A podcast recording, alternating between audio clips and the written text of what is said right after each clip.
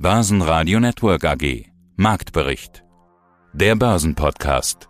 Was hat die Fed gesagt? Eigentlich nicht viel. Sie hat das abgeliefert, was unbedingt sein muss, aber ansonsten hält sich Jerome Powell sehr nebulös. Damit war im Prinzip die Duftmarke gesetzt für den Donnerstag. Eine klare Kante blieb aus. Vielleicht war das auch gut so, denn so blieben auch die großen Kursbewegungen aus.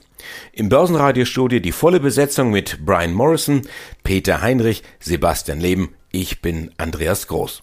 Die Fed macht also ernst, zumindest ein bisschen, die Zinswende kommt aber in kleinen Dosen. Homöopathisch, das war oft zu hören am Donnerstag. Der DAX startete schwach, legte dann aber zu und schloss mit 15.524 Punkten sogar leicht im Plus, 0,4 Prozent. Im Plus zum Börsenstart auch die Wall Street, S&P 500 und Dow Jones machten jeweils über 1% gut. RWE und Deutsche Bank machten heute die Frontrunner mit jeweils 4% plus. RWE dank eines guten Analystenkommentars und die Deutsche Bank dank guter Zahlen. Der Gewinn von 1,5 Milliarden Euro kommt gut an. Zehn Jahre immerhin mussten die Anleger darauf warten. Ebenso deutlich abwärts ging es bei SAP. An den Zahlen lag's nicht, die waren ja schon bekannt und durchaus ordentlich. SAP kauft für knapp eine Milliarde ein Fintech aus den USA. Die haben ein interessantes Geschäftsmodell, welches Pressesprecher Daniel Reinhardt gleich hier im Anschluss ausführlich vorstellt. Die weiteren Top-Interviews vom Donnerstag hören Sie jetzt in Auszügen. Dachfonds-Advisor Günther Fett, Anlagestratege Wolfgang Jutz von Credo Vermögensmanagement, Oliver Hagedorn von Arvesco, Falco Block von der DZ Bank, Heiko Geiger von von Hobel und hier haben wir den Chartanalysten Thomas Hartmann. Guten Tag zusammen. Ich bin technischer Analyst und Trader und habe heute die Ehre für Sie, die Märkte zu analysieren bzw. ausgesuchte Einzelwerte.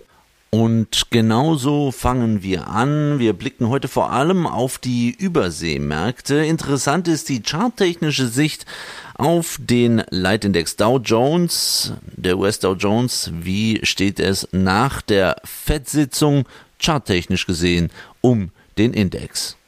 Ja, es ist stark volatil natürlich gestern Abend. Die FED hat dementsprechend auch ihren Input gegeben. Wir sehen hier eine breite Schwankung zwischen 33.700 Punkten auf der Unterseite und Oberseite 34.700 Punkten. Also rund 1000 Punkte hoch runter und erst ein Ausbruch unter oder über diese Marke gibt dann die nächsten Signale. Ich habe auf der Unterseite bei Durchbruch unter 33.700 einen Kurs von 33.000. 200. Das ist das Tief äh, vom 24. Januar. Da können wir dann durchaus nochmal hinsteuern, geht unter diese Marke und bricht die 33.200, gar 32.000 Punkte. Auf der Oberseite erstmal alles wieder im grünen Bereich, wenn es über die 35.000 drüber geht und kurzfristig wichtig die 34.800. Alles dazwischen ist Seitwärtsgeplänkel auf hohem Niveau. Daniel Reinhardt, Pressesprecher der SAP.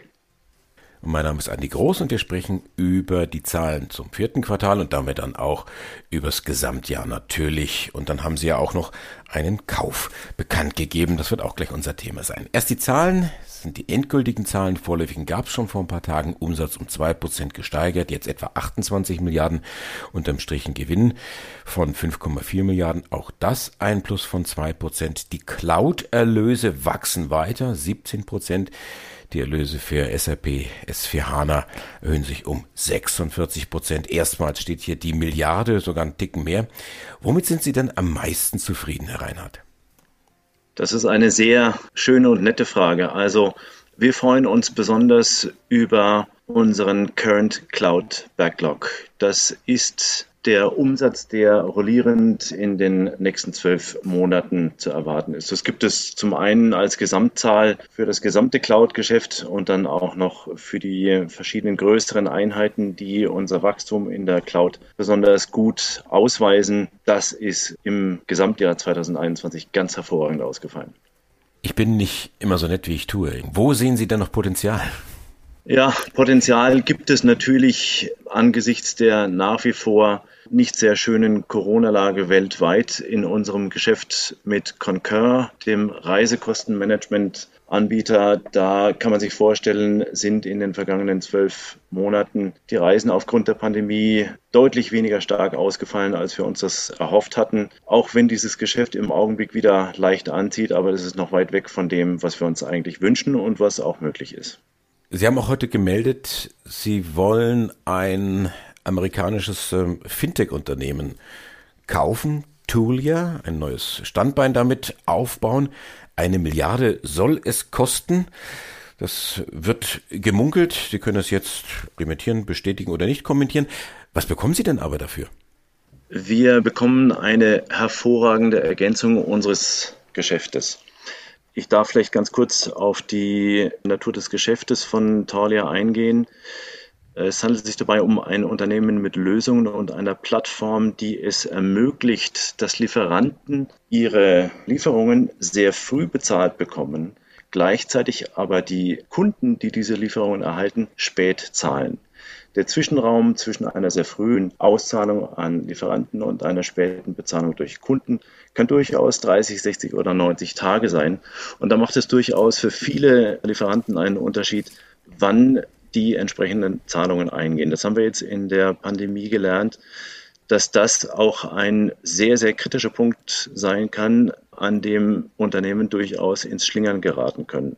Und da gibt es nicht nur ein Unternehmen, das ein hohes Interesse an finanzieller Stabilität und Flexibilität hat, die Thalia durch diese Leistungen erbringt, wo also die Lücke zwischen dem frühzeitigen Einziehen von Zahlungen durch den Lieferanten und dem späten Bezahlen durch den Käufer abgedeckt wird durch eine Plattform, die mit Banken hinterlegt ist. Und das ist eine Ergänzung des SAP-Geschäftes, die sehr, sehr sinnvoll ist an zwei Stellen insbesondere. Das eine ist unser Geschäftsnetzwerk mit heute über sieben Millionen teilnehmenden Unternehmen. Das sind vielfach eben genau solche Lieferanten, wie ich sie gerade beschrieben habe. Und zum anderen natürlich auch unser Kerngeschäft S4 HANA, mit dem die Taulia-Lösungen bereits heute eng verknüpft sind. Sie haben jetzt ganz bewusst nichts zum Preis gesagt von der Milliarde? Also wir liegen komfortabel unterhalb der Milliarde, aber mehr ins Detail kann ich nicht gehen. Wann rechnen Sie mit dem Closure? Closing erwarten wir für den März, wahrscheinlich gegen Ende März. Und dann soll es auch gleich losgehen mit den Ergebnisbeiträgen? Ja, die werden sicherlich einfließen danach, also ab dem Q2 werden die mit einfließen. Es handelt sich dabei aber nicht um Ergebnisbeiträge, die so nennenswert wären, dass sie heute in die Guidance mit eingearbeitet werden müssten. Mein Name ist Oliver Hagedorn. Ich bin Gründer und CEO von der Avesco Sustainable Finance AG. Wir sind ein Finanzinstitut mit Fokus auf die Themen Nachhaltigkeit und Impact, also wirkungsorientierte Anlagen. Was machen wir? Wir erdenken, innovieren neue Produkte, managen diese und vermarkten diese über Banken und Finanzintermediäre. Ein Thema jetzt zu Jahresbeginn ist der Rücksetzer, den wir gerade sehen an den Börsen. Auch Sie spüren den Rücksetzer, auch Ihr Fonds performt in den letzten Wochen negativ. Ist der Nachhaltigkeitsbereich, also Absolut, also Ihr ja. Bereich, ist der denn resilient bei solchen Korrekturen, bei solchen Entwicklungen? Also ist das ein eher defensives Thema? Sie haben ja gerade gesagt, bei Zinsanhebungen bei Ihren Firmen ist jetzt nicht so wie bei ultraspekulativem Tech, so will ich es jetzt mal darstellen. Oder ist es doch eher auch ein bisschen Growth, also der Bereich, aus dem sich viele ja gerade verabschieden? Also das ist eine interessante Frage. Sie haben diesen Begriff der Resilienz angesprochen, also die Widerstandskraft oder Fähigkeit. Die Kurse selber, der Titel, in die wir investieren, die sind nicht widerstandsfähiger als andere Titel. Das heißt, wir kommen genauso unter die Räder, weil typischerweise in solchen Situationen, wo eben die Angst umgeht, wollen alle durch die gleiche Tür. Das ist wie wenn es brennt und wenn es panisch wird, dann gibt es Opfer. Aber die Resilienz der dahinterliegenden Unternehmen, in die wir investieren, die hat sich keinen Deut geändert. Das sind die gleichen Firmen, die sind genauso solide finanziert wie vor dieser Korrektur. Sie haben genauso volle Auftragsbücher, sie haben innovative Produkte, sie haben ihre Weltmarktführerschaft oder Kontinentalmarktführerschaft. Also daran hat sich gar nichts geändert. Es wird ja auch immer gerne, und Sie haben auch diesen Begriff des Investors verwendet. Ein Investor ist niemand, der hin und her springt. Also wenn Sie eine Investition tätigen als Unternehmer, dann wissen Sie ja auch, dass es eine Zeit braucht, bis diese Investition das investierte Geld zurückverdient. Man spricht auch vom Return on Investment. Und wenn ich mich als Investor an einer Börse sehe und nicht als Spekulant oder Zocker oder Glücksritter, dann sollte ich einfach schlichtweg auch ein bisschen längeren Zeiträumen denken und dann sind solche Phasen, wie wir sie jetzt sehen, eben eher Gelegenheiten, um vielleicht auch Positionen aufzustocken. Das ist zum Beispiel etwas, was wir tun. Wir sind in der komfortablen Situation, dass unser Fonds jede Woche netto Mittelzuflüsse hat. Das heißt, es fließt mehr Geld rein als raus. Und dieses Geld, das parken wir nicht, sondern ganz systematisch wird dieses Geld in die gleichen Unternehmen investiert, pro rata, in die wir auch vorher investiert waren, weil wir wissen, dass diese Unternehmen auch früher oder später sich die Kursentwicklung wieder beruhigen werden. Und das, was jetzt hier teilweise passiert, und da muss man vielleicht auch noch sagen, bei kleinen Unternehmen können solche Ausschläge auch wesentlich dynamischer sein, weil sie einfach weniger liquide sind. Das heißt, also, sie werden weniger stark gehandelt und wenn dann eben alle zur gleichen Zeit was loswerden wollen, dann gibt es eben teilweise auch deutliche Abschläge. Aber das wird sich wieder korrigieren, sobald die Anleger und Anlegerinnen und vor allem die Investoren eben auch sehen, dass der Rauch sich verzieht und man dann wieder einfach den Blick auf das richtet, was tatsächlich relevant ist und das ist die unternehmerische Performance. Ich bin Wolfgang Jutz, unabhängiger Vermögensverwalter in Nürnberg, Inhaber der Credo Vermögensmanagement GmbH. Herr Jutz, ich grüße Sie ganz herzlich. Ich bin Andi Groß. Zinsen, Inflation, Crash. Das ist der kleine Fahrplan für unser Interview heute. Ein Ereignis von hoher Börsenrelevanz sollte es sein oder sollte sie sein, die Zinsentscheidung der US-Notenbank. Jedes einzelne Wort dann von Paul sollte man auf die Goldwaage legen, hieß es vorher, dann später bei der Pressekonferenz. Also meine Personenwaage, ich habe keine Goldwaage, die sagt ganz grob, naja, alles so gekommen, wie der Markt erwartet hat. Was haben Sie denn vernommen? Was sagt denn Ihre Goldwaage, Herr Jutz? Also meine Goldwaage deckt sich jetzt so in etwa mit ihrer. Im Endeffekt ist nichts Überraschendes gekommen, mit dem man nicht vorher gerechnet hat. Gerechnet hat man im Grunde genommen mit der Ankündigung der ersten Zinserhöhung im März. Die dürfte auch vor der Tür stehen und gerechnet hat man auch mit dem Abbau der Anleihekäufe bis auf Null und auch das kommt. Und ob es drei, vier oder fünf Zinserhöhungen dann in der Zukunft gibt, das steht in den Sternen oder ist auf Ihrer Goldwaage, Herr Groß. Das, was Sie jetzt gesagt haben, was bedeutet das denn für die Anlage insgesamt? Aktien, Anleihen, Rohstoffe, worauf soll man setzen? Im Endeffekt bedeutet das, dass langfristige Finanzierungsraten dadurch nicht wesentlich teurer werden. Die Korrekturen, die wir vor allen Dingen bei den Technologietiteln sehen, hängt aus meiner Sicht in erster Linie damit zusammen, dass man jetzt ein Argument hat, um die Luft rauszulassen. Denn gerade im letzten Jahr sind sehr viele spekulative Anleger hineingegangen in den Markt, denen das eigentlich völlig wurscht war, was das Thema Bewertung angeht, was das Thema Preise angeht, weil alle gesagt haben, es geht nur nach oben, es geht nur nach oben. Und wenn wir jetzt diese Korrektur als Einstiegschance nutzen und sagen, wir schauen auf die Bewertung, wir schauen vor allen Dingen auf Qualität, gute Unternehmen zu vernünftigen Preisen, dann sind wir gut aufgestellt. Und da gibt es sehr viele davon, die nämlich langfristig wachsen und nicht nur heiße Luft äh, produzieren. Vor einem halben Jahr bin ich gefragt worden bei Tesla, da standen die ungefähr um bei 1000, wie ich denn die Zukunft von Tesla einschätze. Und da sage ich, wenn ich kurzfristig gucke, kann ich es nicht sagen. Aber in fünf Jahren bin ich davon überzeugt, dass Tesla niedriger steht als heute, weil die einfach hoffnungslos überbewertet sind. Und das gilt auch für viele andere Technologietitel. Das heißt, ich verliere langfristig mit diesen Werten Geld und gewinne aber mit Aktien, die Qualität beinhalten, die möglicherweise auch ein bisschen teurer sind, aber langfristig wachsen. Dazu zählt Apple, dazu zählen LVMH, dazu zählen andere Qualitätsunternehmen aus dem Pharmabereich, Konsum, Konsumgüternah. All das sind Qualitätsunternehmen. Selbst mit Energieaktien, Versorgungsaktien, Ölwerte können wir prima Geld verdienen. Wie sieht denn es aus mit Werten, die jetzt schon mal ordentlich gefallen sind? Kann man die schon wieder kaufen? Ja, das hängt vom Einzelfall ab, aber grundsätzlich bin ich der Meinung, dass es Titel schwer haben werden in diesen Zeiten, wenn sie keinen positiven Cashflow haben. Das heißt, ich achte in allererster Linie bei der Bewertung darauf, dass diese Unternehmen eine starke Selbst- und Innenfinanzierungskraft haben. Man hat ja auch gesehen, dass zeitweilig auch die Spreads für die High Yield oder für die Unternehmensanleihen angestiegen sind. Das heißt, Unternehmen mit einer schlechteren Bonität werden Schwierigkeiten haben, zu vernünftigen Konditionen sich zu refinanzieren und deswegen brauchen wir positive Cashflows. Deswegen brauchen wir positive Unternehmenskennzahlen und vor allen Dingen Gewinne und nicht nur die Hoffnung in die Zukunft. Alles, was Hoffnung in die Zukunft ist, ist für mich spekulativ in erster Linie und nicht investieren. Und wir wollen in erster Linie investieren. Das bedeutet Unternehmen, die langfristig wachsen und Gewinne erwirtschaften. Ja, mein Name ist Heiko Geiger von von Tobel und ich leite dort den Zertifikatevertrieb für Privatanleger das große Thema des Jahres ist die Inflation und ja, das wird es wohl auch erstmal bleiben. Wir erleben das gerade im Umfeld der FED-Sitzung. Allerdings muss man unterscheiden, wie die Inflation zustande kommt. Bei uns in Europa sind es nämlich vor allen Dingen die Energiepreise, die die Preise treiben. Ein Konflikt mit Russland macht die Aussichten nicht gerade besser. Herr Geiger, die Energiepreise werden wohl im Gespräch bleiben, oder? Definitiv. Das ist das beherrschende Thema in diesem Jahr, was vor allem auch die Nachrichten bestimmt, egal ob es um Strompreise oder auch um Benzin- und Spritpreise geht. Ich glaube, alle unsere Zuhörer sind sich diese Herausforderungen dieses Problems sehr wohl bewusst, äh, weil wir nahezu täglich auch mit diesem Phänomen konfrontiert werden.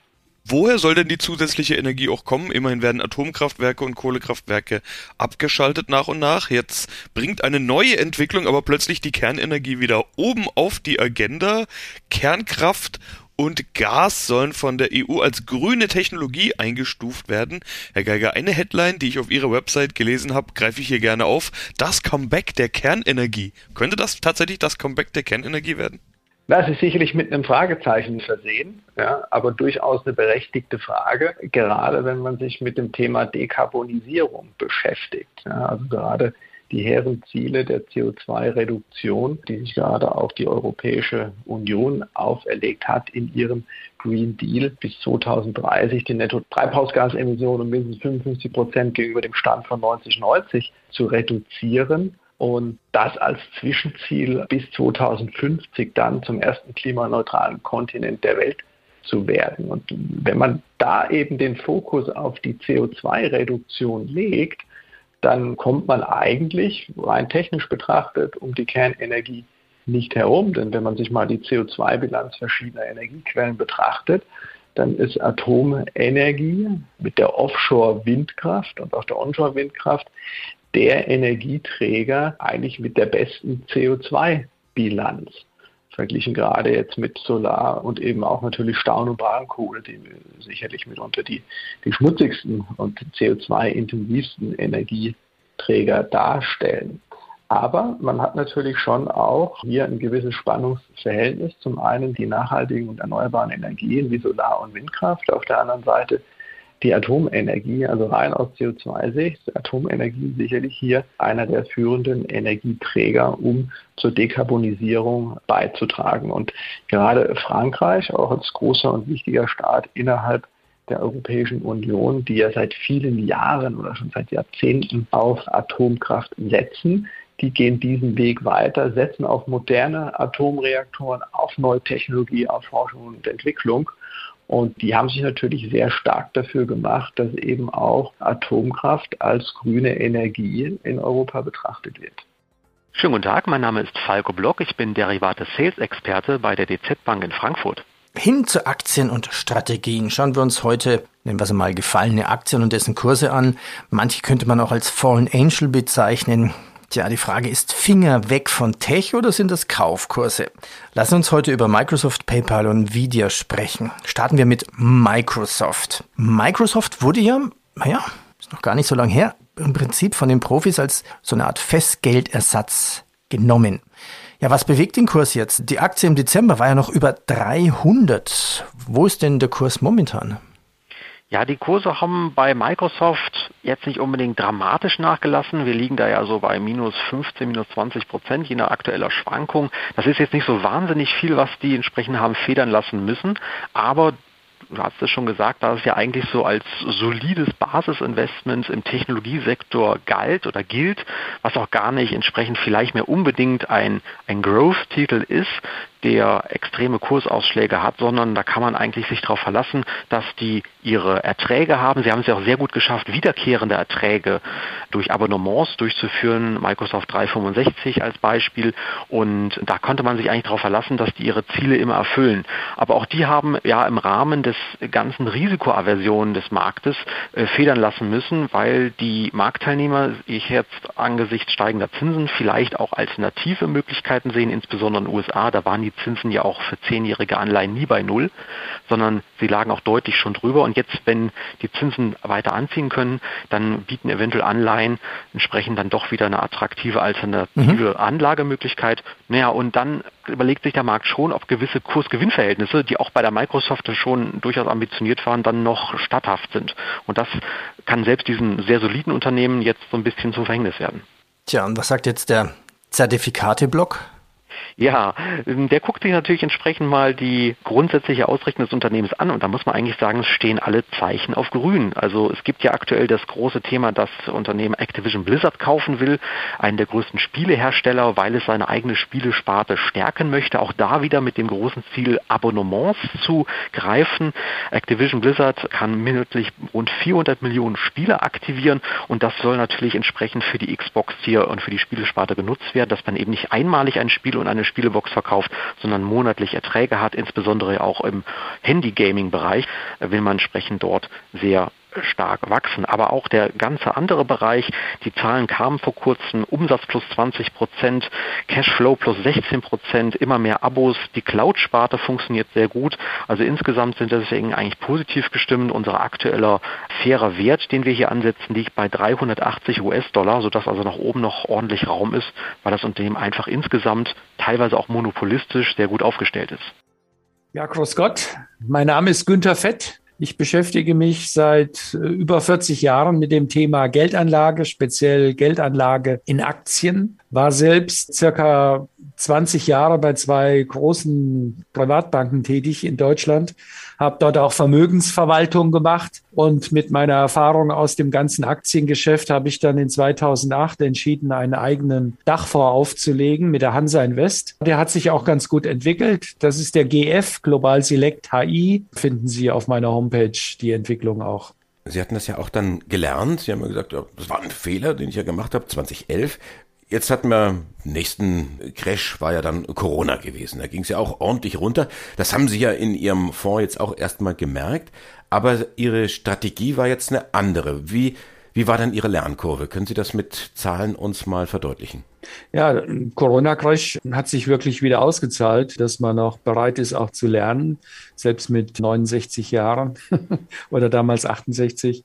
Warum? Weil ich auch damals gesagt habe, Leute, wir machen gar nichts, ja. Ich werde an meinem Dachfonds nichts verändern. Mein Dachfonds hat vor Corona einen Stand gehabt von 214 Euro. Nach Corona war er runtergefallen bis auf 153 Euro. Da war keiner lustig drüber, ich auch nicht. Aber nachdem ich zum Jahresende bei 199 lag, also Anfang des Jahres 2020 199, habe ich das Gesamtjahr 2020 abgeschlossen mit 20,2 Prozent plus. Und ich finde, da ist alles geschwätzt, oder?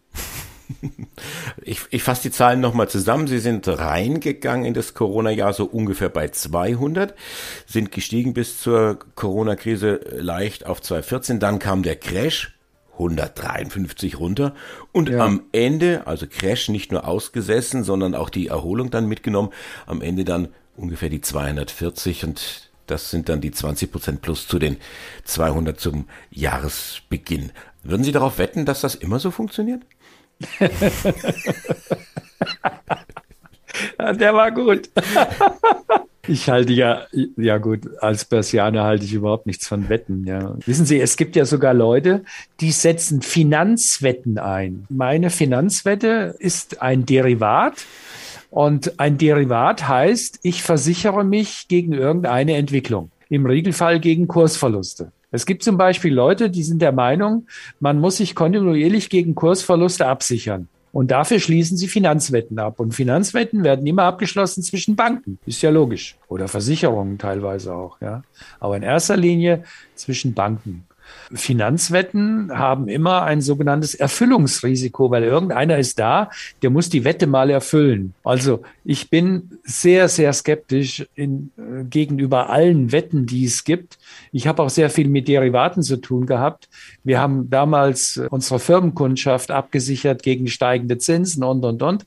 Das ist auch alles gut gegangen. Das Dumme ist nur, dass wir in der Zwischenzeit weltweit so einen Anstieg dieser Finanzwetten haben, die eigentlich vollkommen unzureichend beurteilt werden. Aber das muss jeder selber wissen. Für mich spielen Finanzwetten oder Derivate überhaupt keine Rolle. Börsenradio Network AG Marktbericht. Der Börsenpodcast.